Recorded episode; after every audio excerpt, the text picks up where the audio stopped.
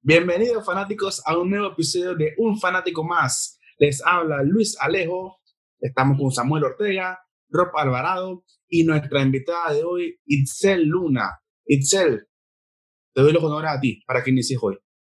Muchísimas gracias chicos, la verdad es que es un honor que me hayan tomado en cuenta para este episodio, más que todos bien guapos con los teachers de la Serie A, que bueno, yo tengo el mejor equipo, pero... Yo tengo el eh, equipo del pueblo digámoslo así, el único equipo que no está en la Serie B y el único que tiene el triplete. Así que, ya, that's it. Ocho años seguimos ganando Liga, o tú tienes siete copas de Europa. La historia era por sí sola, Samuel. Yo, yo, soy más, yo, soy el más grande de Roma. No, yo, soy más grande de la Sí, pero yo creo que la Lazio me gusta más, así que... Yo estoy aquí solo en nombre de nuestro compañero Mauricio, que no nos pudo acompañar hoy. Y bueno, estoy aquí con mi camiseta de Milan. Que Guys, y antes de comenzar, tengo que admitir que se sienten muy raros los intros del episodio sin Mau. De verdad se siente muy raro. Es el flow. Es el flow. Pero bueno, nada. O sea, cuando tú escuchas a él, tú sabes que viene algo más o menos serio, ¿no? Cuando escuchas a Alejo, tú sabes que, que vamos a ver qué pasa. Que viene Alejo. Tienes que. Michelle, ¿cómo estás?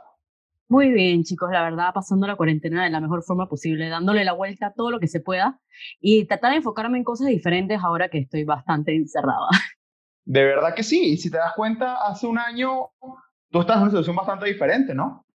bastante diferente. Creo que si me dijeran como que el año pasado dije, oye, de estar en el Bernabéu dándote de tu sueño, eh, vas a estar encerrada un buen par de tiempo en tu casa, es como que, wow. Pero las cosas cambian y simplemente hay que adaptarse a lo que hay que acostumbrarse. Pues. Es así, es así. Eh, bueno, para comenzar, eh, muchachos, Itzel es una de las periodistas que personalmente, eh, tanto yo como Alejo, que también está full metido en el tema del deporte femenino en Panamá, es una de las que más admiramos. Eh, comentábamos un poquitico también para que tengan una, una perspectiva. Eh, Itzel es graduada, tiene un máster en comunicación de la universidad del equipo más grande del mundo, del Real Madrid, hecha en Europa de la historia del siglo XX y hasta posiblemente del siglo XXI también.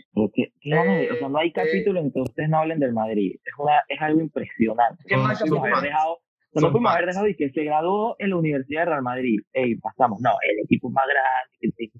Por eso, por eso es que la gente odia a los madridistas. Por eso. no solo yo, no solo Itzel, el mundo. Pero bueno, Itzel, para comentar, Cuéntanos un poquitico de tu experiencia antes de, el, antes de la maestría.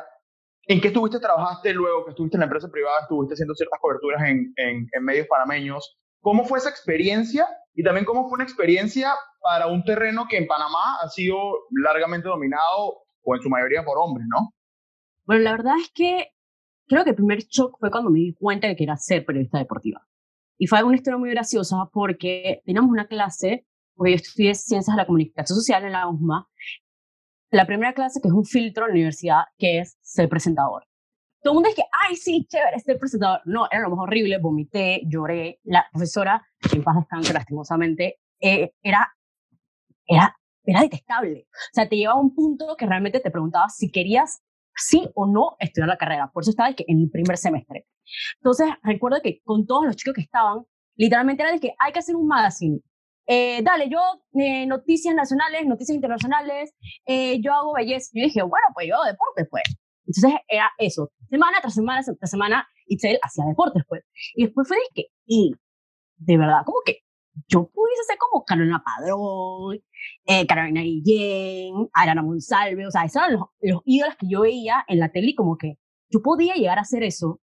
Y fue como que tratar de enfocarme todas las cosas que aprendía, hacerlas en torno al deporte y después escoger mis prácticas en deporte. Mi primera práctica las hice, que era en Cablon Sports. Estuve en Cablon Sports, estuve en el Marcador TV. Después de ahí me salí, estuve en Choice, eh, que es redes, redes sociales, running, teatrón, cayuco. Después salí de ahí, fui a T-Max. Eh, con T-Max salí y después estuve un rato con Agenda Fútbol y fue como que toda esa experiencia que he estado dentro de las comunicaciones deportivas, también hice un bastante tiempo marketing deportivo, y simplemente me siento como que agradecida de que supe mi camino en el primer año de mi carrera. O sea, como que no perdí tiempo, porque muchas veces cuando yo comencé la carrera realmente iba a estudiar criminología, mucha gente no sabe eso. yo me había inscrito para estudiar criminología porque yo venía del Javier y tenía que estudiar algo serio y las comunicaciones no eran algo que diera plata. Así que realmente me matriculé en lo que era antes la ULACIT y después mi mamá me trajo el currículum de comunicación social y me dijo que yo creo que deberías estudiar más esto, esto es más tú. Y dije, ok, y me aventé sin saber qué rayos iba a hacer con mi vida y gracias a Dios lo descubrí rápidamente, la verdad. Lo que es el gran lío que tenemos los que estudiamos comunicación, ¿no? Que nos dicen, eso no te va a plata y demás. Así que bueno. Eso es algo real, o sea, siento que cual, si no te esfuerzas lo suficiente o no trabajas lo suficiente para lograrlo. O sea, hay muchos profesionales que tampoco ganan plata. O sea, eso es algo, eso es algo tácito. O sea, si tú te esfuerzas y llegas a ser el mejor en tu ámbito, ganas plata. No importa en qué carrera, si eres los mejores dulces, vas a ganar plata sin dulce. Si eres el mejor lavador de carro, vas a ganar mucha plata lavando carro. Simplemente ser lo mejor en lo que te apasiona. Claro, cuando escoges el, camino que quieres es, es pues meterle el 200% a lo que quieres porque vas a llegar a, tu objetivo, que pues es lo que uno quiere cuando está estudiando, como dice Alejo, este tipo de, de carreras que no es sencillo, porque mucha gente te mira, dice, hey, ¿qué está pasando? Primero, yo estudiaba una ingeniería y yo tuve mi catarsis y que, pero espérate, si, si yo me la paso hablando de deporte, de deporte, deporte, ¿por qué yo no a estudiar esto? Yo me metí a estudiar eh, Communications también. Y es lo mismo, la gente te dice que, hey, ¿por qué hiciste ese cambio drástico de ingeniería a Communications? Tú sabes lo que tú vas a ganar. Tú sabes que hay muchos ingenieros que no ganan nada tampoco, me explico. Y es uno, se tiene que hacer su camino y eso es lo que importa.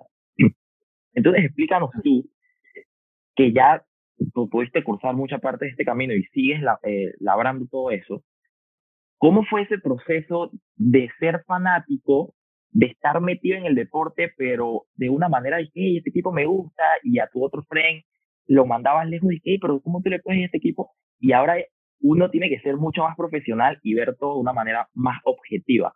¿Cómo ha sido ese cambio en, tu vida? Porque eso es algo muy, muy, muy importante y me gustaría comenzar con algo porque cuando estudié en la universidad, obviamente te dicen la clásica frase, eh, no puedes ser objetivo, eh, tienes que ser objetivo, no puedes ser subjetivo, que no sé qué, pero al final, a lo largo de mi carrera, y literalmente lo aprendí hace dos semanas de Rainiers, una de las mejores periodistas deportivas del mundo, de Latinoamérica, y dice, al final no somos objetos, somos personas con piel, con actitudes con que crecimos, somos blancos, somos negros, o sea, estamos destinados a seguir algo, o sea, no somos completamente fríos, y más, y más en un mundo como los deportes, o sea, hay algo con lo que tú creciste, que te inculcaron, que desarrollaste, y es un amor que tienes, y es más ridículo como que ocultarlo que, y tratar de que no, que no sea así, que aceptarlo, y a la misma vez tú ser crítico al respecto de eso.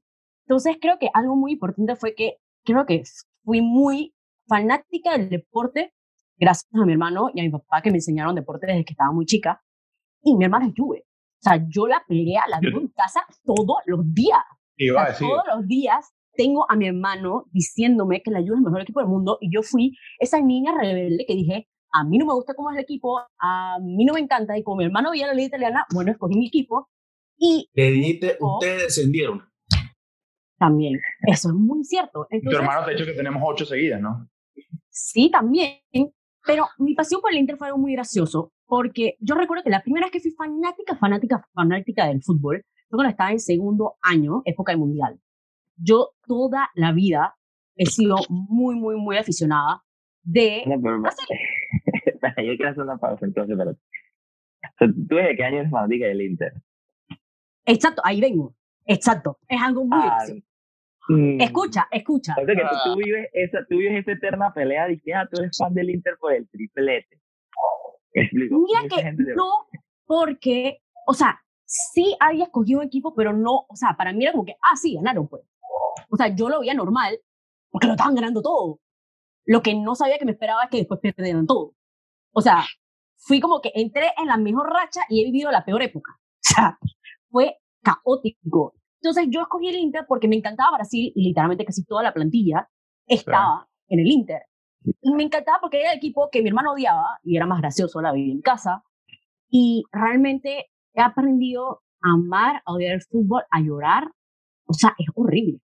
Pero Eso sí, también la parte de que también viví mucho como fanática y como profesional fue porque yo viví, a mí siempre cuando me preguntan si viví mucho la, la eliminatoria de, de Rusia, yo digo como que no, man, yo viví más la eliminatoria para Brasil, porque yo como fanática fui a todos los partidos de la eliminatoria de Brasil. O sea, yo pagaba mis 75 palos que me conguiaban para estar en el ciclón apoyando a mi equipo.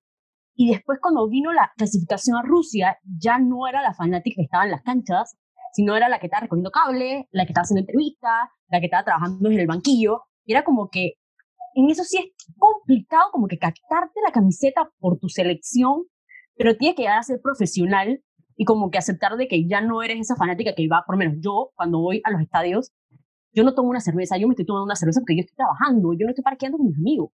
Eso sí, hay veces que no pido gafete y yo pago mi entrada y disfruto como una fanática más. Pero es ese como que adaptarse de cuándo sí, cuándo no, cuándo está bien y cuándo no. Claro, claro, sin duda.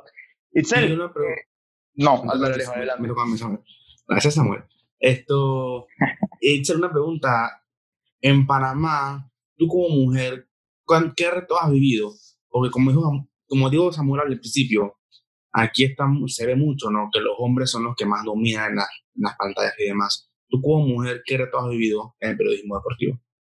Creo que el primer reto que viví fue en, no sé si fue en mi segundo o tercer año de universidad, donde un profesor literalmente eh, nos preguntó, es que, oye, ¿cuál es su nombre? ¿Cuál es su apellido? ¿Y qué quieren hacer? Ah, yo soy Luna y quiero ser periodista deportiva. Ay, pero si tú eres mujer. O sea, mi cara. Mis amigos sintieron mi cara. Y le dije, ¿y eso qué tiene? Y él le dije, buena respuesta. Pero después le pregunto a otra persona y la otra persona le ofrece un trabajo en su radio. Entonces, como que, tú te acabo de decir que también quiero hacer lo mismo, pero simplemente por el hecho de ser mujer, a mí me tomaste como un relajo. Entonces, es, o sea, es que es complicado desde el hecho de que el hecho de que el medio piensa que no sabes nada, de que tus amigos a veces piensas que eres hombre porque sabes mucho de deportes y que en el medio te acosen, porque eso no es de que algo que pasa que en los otros países te acosan, o sea, te acosan sexualmente, te exhiben, te critican por cómo te ves, por qué te has arreglado tu cabello, por si te maquillas o no te maquillas, eh, si saliste en vestido de baño, sales en todos los grupos de WhatsApp. O sea, es algo real. Por lo menos a mí me gustaría que yo para hacer esta entrevista no tuviese que estar una hora maquillándome, porque si salgo sin maquillaje, oh, por Dios, se no se cuida. ¿Cómo puede ser? Esta pelada no le gusta lo que hace. Entonces, son esos estigmas que son muy reales son muy reales. Existe el Panamá, existe el acoso laboral. Es fuerte. Hay que tener mucho temple para decir cuando te vienen con una propuesta incesante, decir, no, yo no soy así. Si yo a donde voy a llegar, voy a llegar por no hacer esto, porque no lo necesito, porque creo en lo que he estudiado, creo en mi carrera y creo en lo que he hecho. Es complicado y creo que hay que apoyar más a las mujeres para darle un campo seguro para ejercer. Porque más que todo que abrir las puertas es que sea seguro para una mujer hacer deporte. Yo muchas veces iba, yo dejé de ir a partidos del EPF porque no es seguro para una mujer ir a partidos del EPF sola. Es una triste realidad. O sea, a mí llegaron a agarrarme por cintura jugadores de fútbol, de la Liga Nacional de Fútbol, cuando yo simplemente iba a hacer una entrevista me agarraban por la cintura. Yo decía como que, ¿quién te dio esa confianza? Yo dije, hasta aquí llegó, yo amo la liga, pero hasta que no sea seguro para una mujer trabajar y cubrir la liga, yo voy a tener que desistirme de esto. Porque no es cómodo que te estén silbando. O sea, yo iba con un polo, yo iba con el polo hasta aquí, así, con jeans, o sea, ¿qué me, qué me puedo poner? O sea, también tengo que ver cómo me pongo para que no me sirve. Es horrible. Pero siento que puede cambiar. No un futuro cercano, porque es mentira va a ser un futuro cercano, pero haciendo las cosas menos hostiles para las mujeres, créeme que avanzamos. Y por ahí vamos, por ahí vamos, eh, eh, Itzel, no, no te me adelantes porque una de las cosas que eh, luego de esa primera parte en tu, en tu etapa en Panamá, fuiste a España y quiero que me comentes un poquitico cómo es la perspectiva de ese trabajo de la mujer en el deporte. Y para mí es interesante verlo y, y quiero escucharlo de una panameña, porque bueno, en, en, Venezuela, de verdad, tenemos dos grandes diferentes, sin nota aparte, como, es lo, como lo es Carolina Padrón y Carolina Guillén. De hecho, Carolina Padrón, yo crecí viendo deporte con ella, era el, el ángel principal de, de Televisión, el, programa más grande de, o el, canal más grande de, de, deportes. Hace béisbol por la noche, lo cual en, mi casa era era ley, era como la misa de los domingos, se veía béisbol por la noche con Ernesto Jerez y Carolina Padrón haciendo béisbol esta noche. Y Carolina Guillén, pues ancla, que hasta le dieron su propio programa en la cadena más grande de deportes del mundo, donde, de hecho, eh, tuvimos a Pedro Vita la semana pasada representando un parte de la cadena. Entonces, quiero, quiero que me comentes tu perspectiva como, como panameña, como local. ¿Cómo sientes tú esa experiencia de Madrid que se vive el deporte y el rol que tienen las mujeres en el deporte en otros países, para que luego pues hablemos un poquitico de qué podemos hacer aquí en Panamá, pero, pero quiero tener esa, esa perspectiva tuya. Mira, algo gracioso porque también yo crecí con Carolina Creo que si no, si no me recuerdo, estamos hablando del mismo episodio que es eh, cuando callaba a los periodistas, me encantaba. sí, que dejaba el botoncito. era o sea, para mí era ver una mujer que callaba a un hombre, era algo insólito. Para mí yo crecí con ese programa por eso yo decía, yo quiero ser como ella. Te comento algo muy interesante porque aquí vivía la clásica, ah, una mujer en los hombres. Pero allá viví que ser una latina mujer en Europa. Así era como una doble, un doble, o sea, era increíble. Es muy triste porque cuando me hicieron mi entrevista para ver dónde quería hacer mis prácticas, yo fui muy sincera. Yo dije, yo quiero ser reportera de Europa. O sea, este es mi sueño. En ese momento era mi sueño. Y que a mí me digan, ay, es que no tienes el acento. Fue como, wow, ya ni siquiera importa si uso falda. O sea, es que tampoco tengo el acento a trabajar aquí.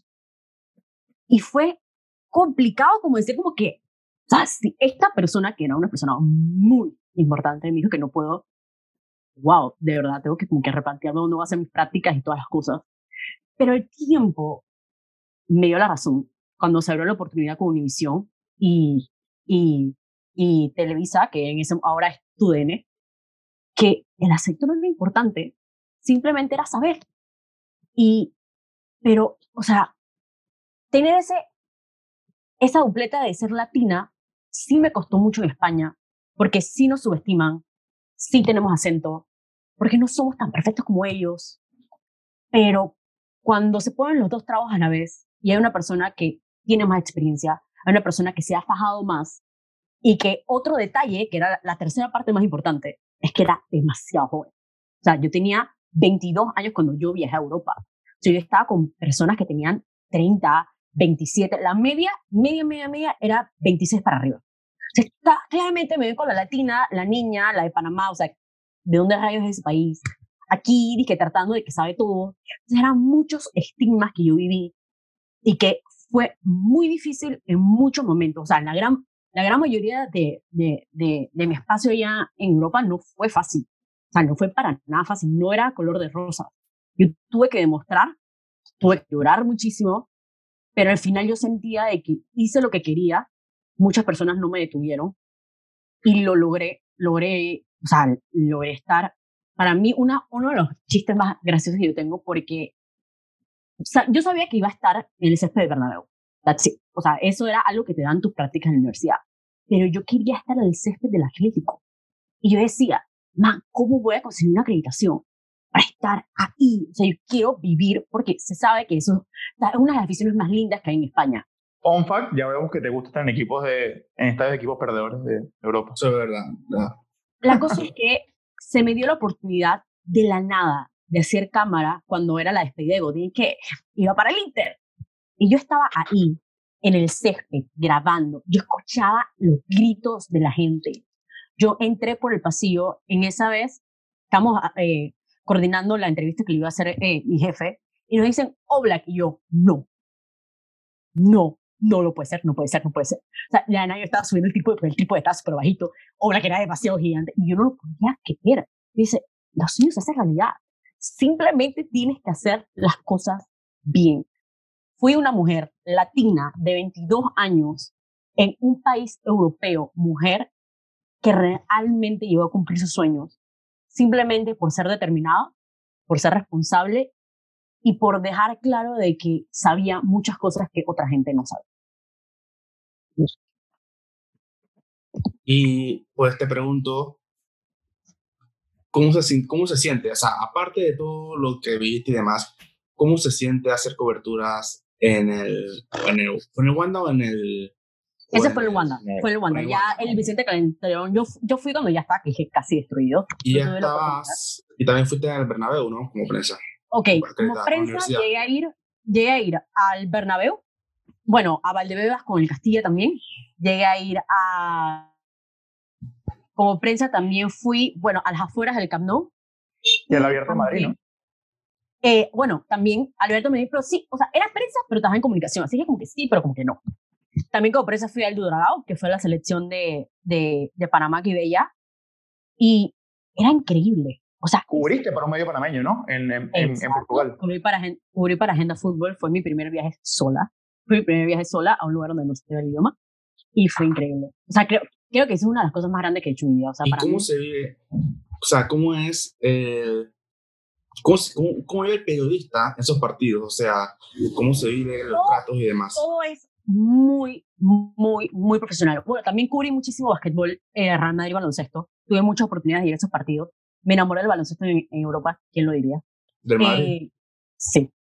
¿Equipo de NBA? Eh, no tengo un equipo de NBA, pero me, va a matar si digo esto.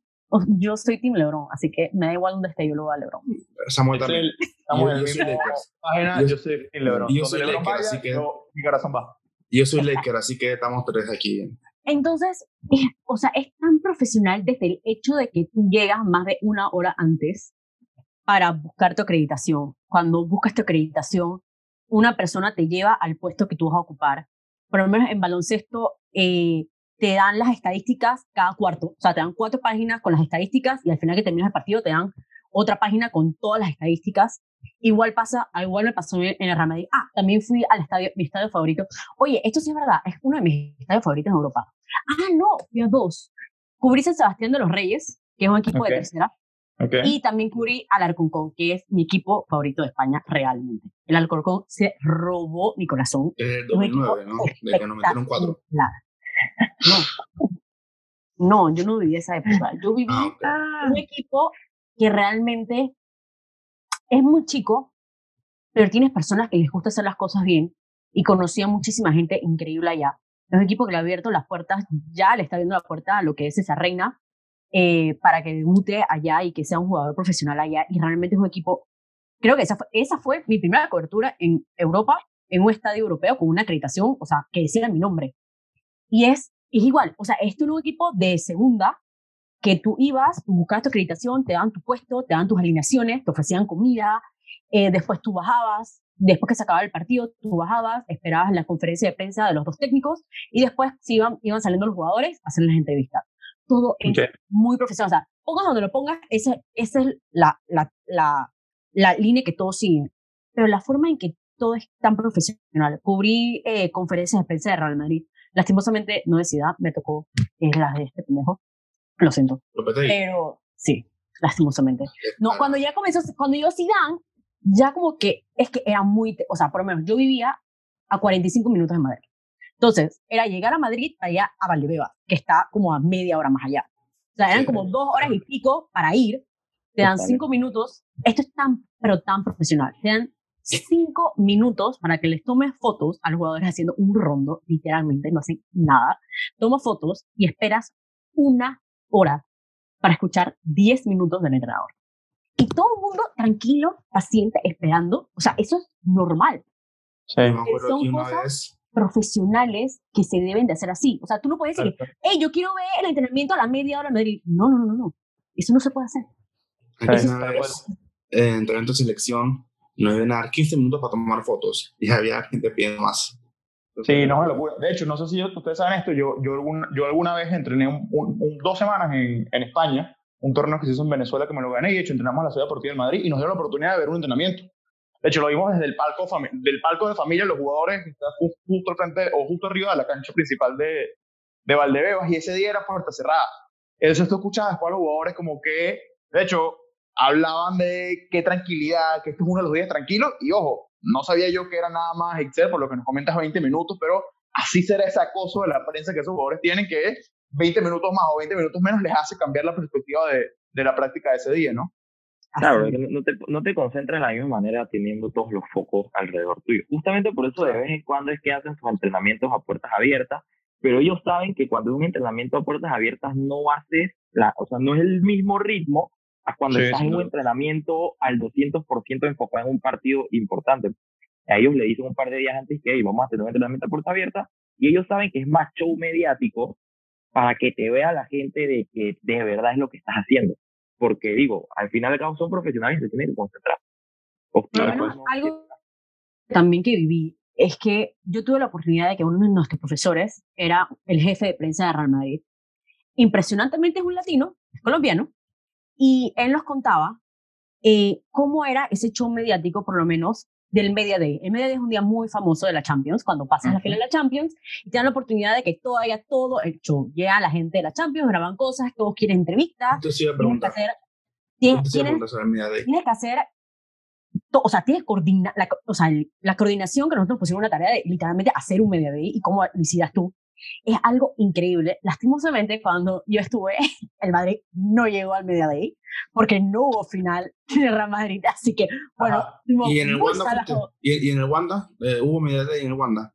Me imagino que sí, obviamente hubo el Media Day en el Wanda, pero es algo increíble cómo un departamento de comunicaciones graba todo. O sea, lo profesional que puede llegar a ser las comunicaciones de un equipo, ya sea primera, segunda o tercera división en España.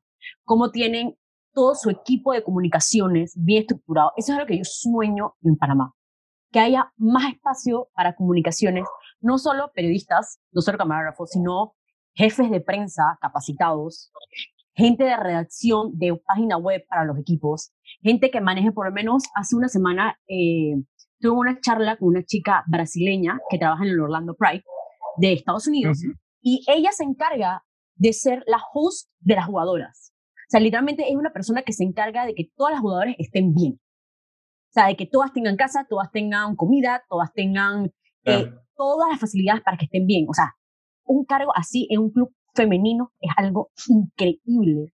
Y ojalá, ojalá las comunicaciones sean más serias en todos los sentidos. Creo que tampoco ni siquiera en el deporte. En cualquier medio del mundo, ya sea en la construcción, ya sea que Ahora vayamos, vayamos a ese punto, Itzel tomando esas experiencias que, que, que, pudiste vivir en Europa, ¿qué deberíamos hacer en el fútbol panameño, entendiendo las limitaciones que tenemos de que todavía no lo tenemos tan desarrollado, o eh, sobre todo desde el, desde el, punto de vista de clubes, ¿no? Yo, yo como dueño de club y yo como fanático de club, ¿qué deberíamos hacer para ir un poquitico más allá, ¿no? Elevando ese nivel de, del deporte que todos queremos ver. Esa pregunta, yo apenas llegué, hice una reunión en los Papa con jefes de de medios de comunicación deportivos y yo fui en representación de Agenda Fútbol, diciendo que estaban todos los jefes de todos los medios de Panamá.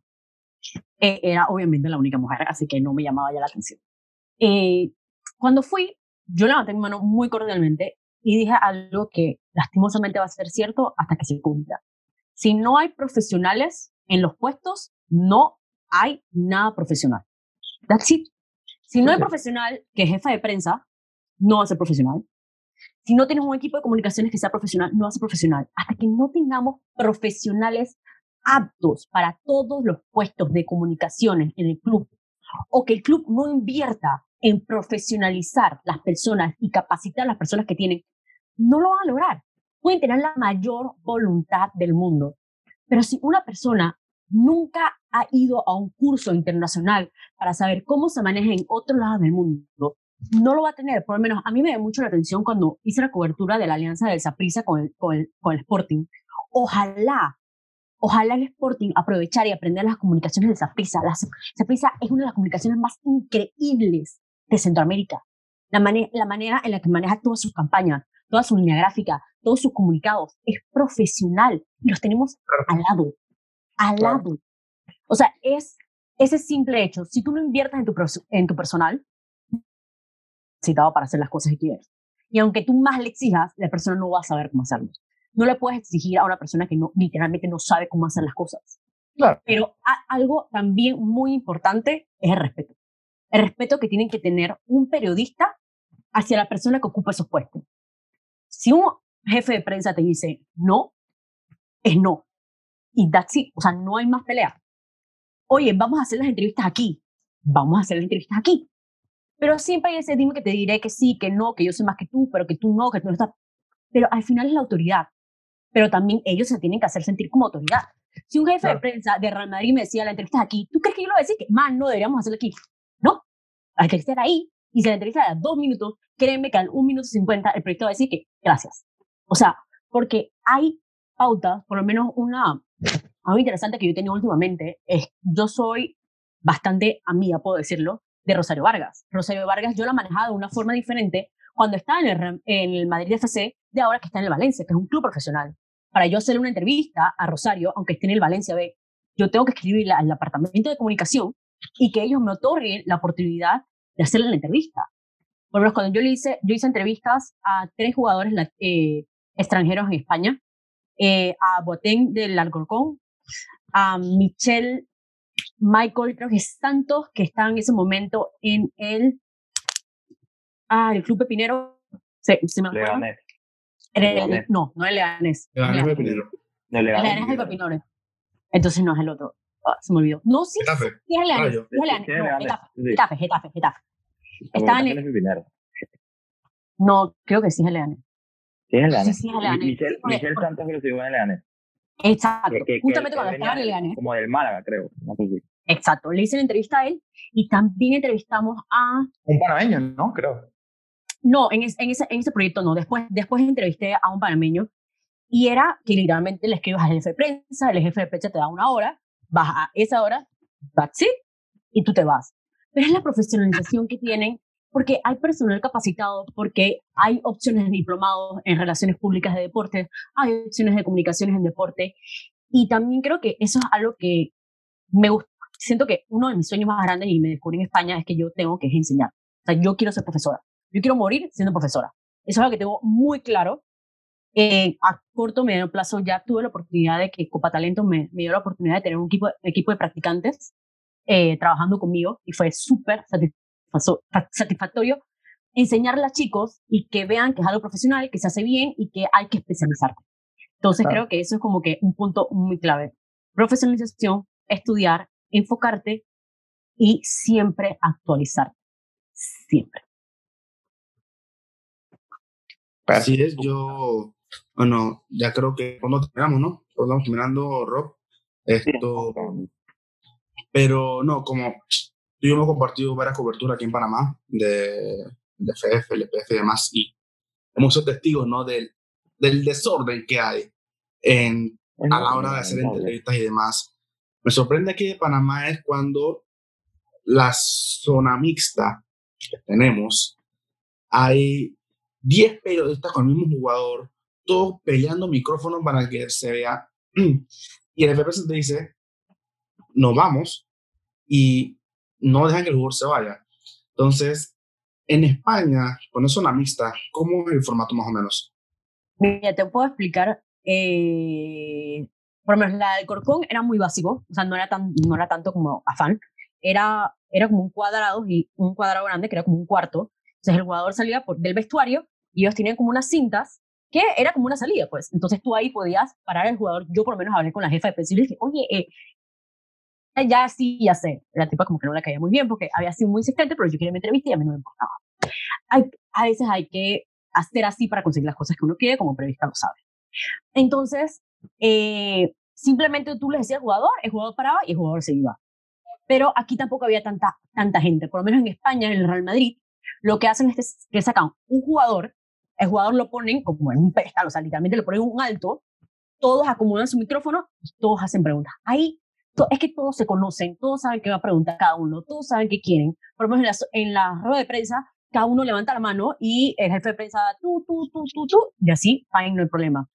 Otro lado muy gracioso fue para la, la, de, la de Portugal, que era con la selección, porque hay algo que sí siento que debería de cambiar en el fútbol mundial, porque hoy en día los comunicadores, digo comunicadores porque somos periodistas, fotógrafos, editores y de toda porra a la vez, eh, no existe una acreditación que te deje hacer todo. O sea, siempre una, una acredit- A mí me dieron acreditación para cancha y ser fotógrafo.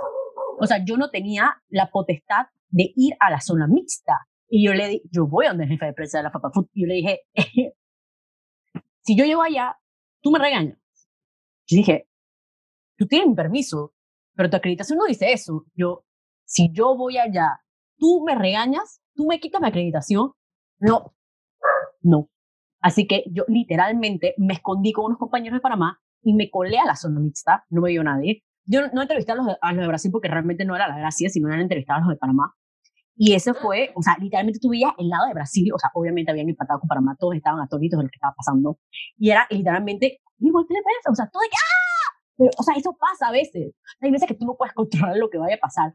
Aunque seas el jefe de prensa de la Federación de Fútbol de Brasil, se te va a salir de control algunas veces, pero tampoco es, lo, la gracia no es que sea siempre. O sea, por lo menos en, en la zona mixta de Panamá, cada uno tiene un spot, cada uno entrevistaba individualmente, no hubo problema con nadie, solo éramos tres, o sea, literalmente solo éramos tres medio yo de agenda, eh, RPC y TMAX, tampoco era como que la gran cosa, pero es simplemente como respetar a lo que siempre hay que entender, mal, no das dos preguntas seguidas, o sea, de verdad.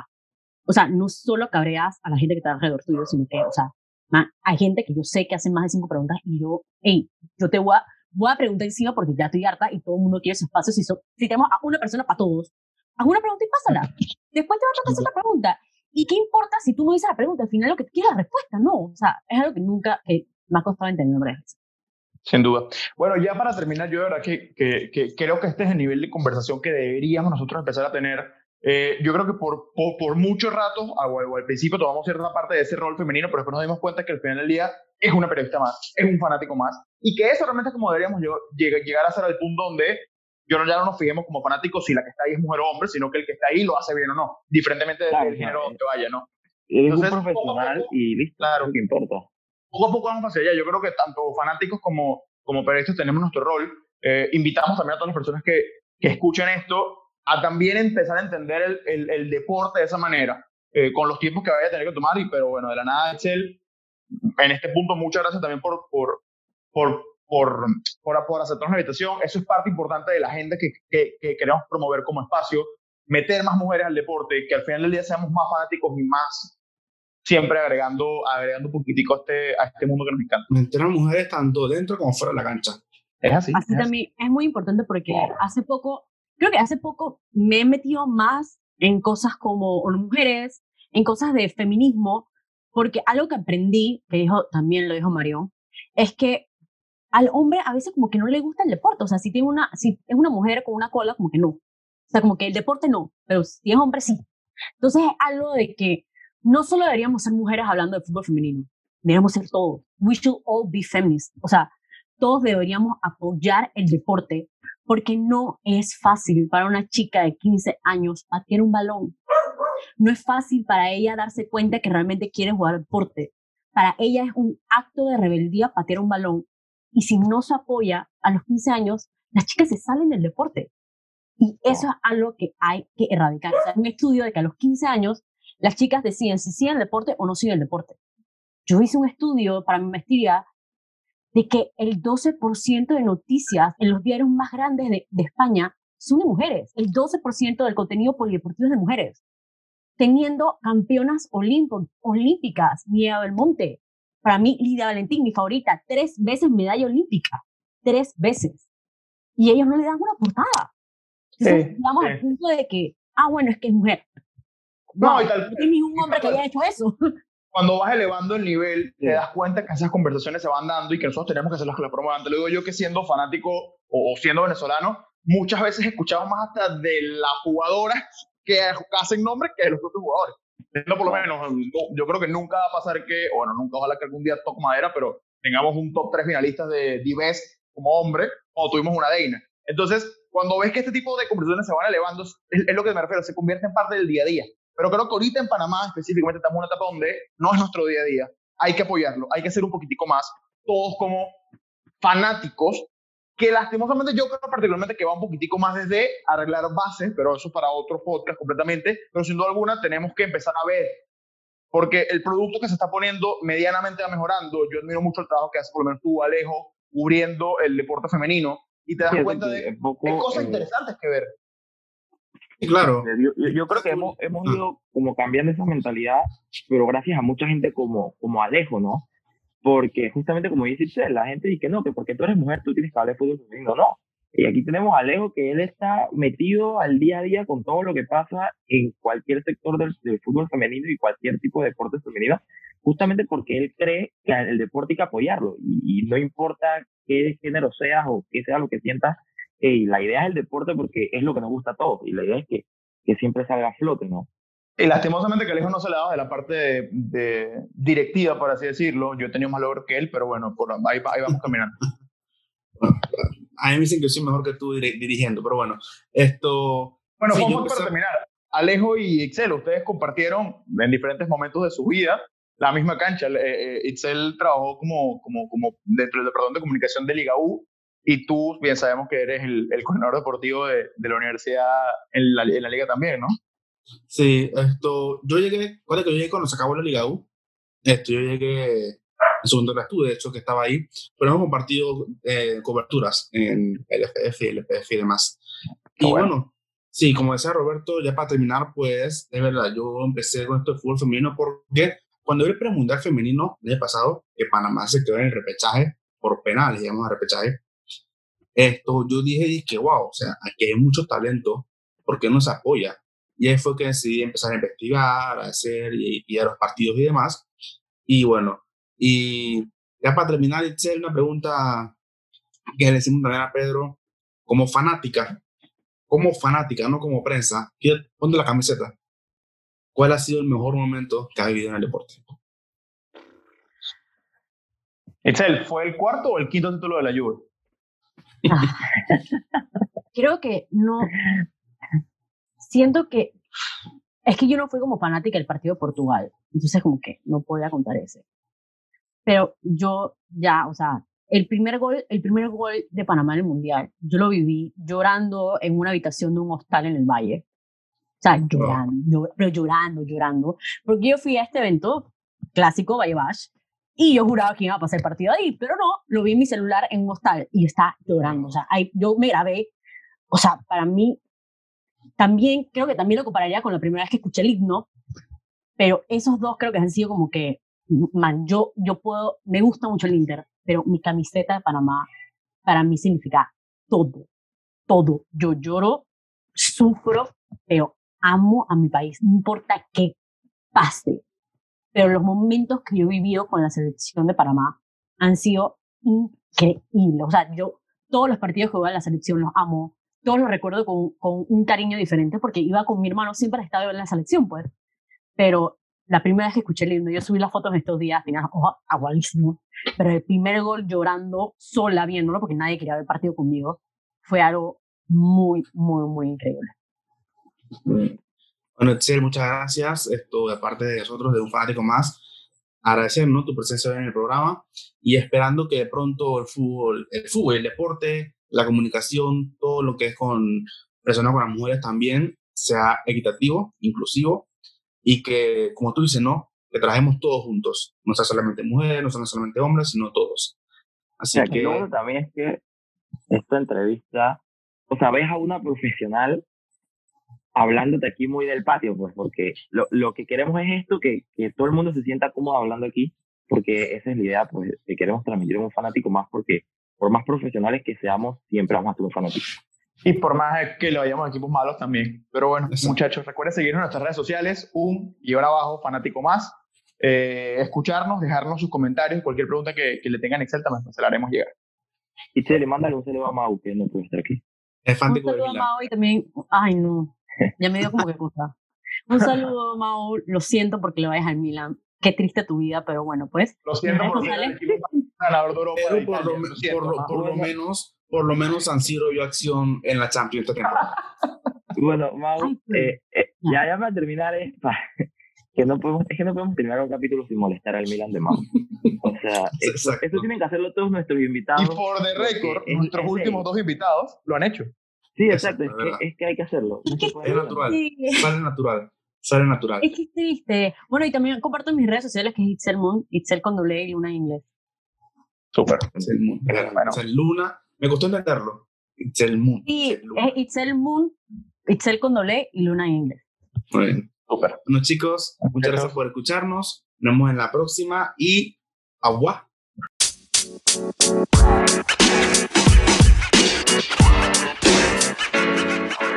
you know, man. You know, man.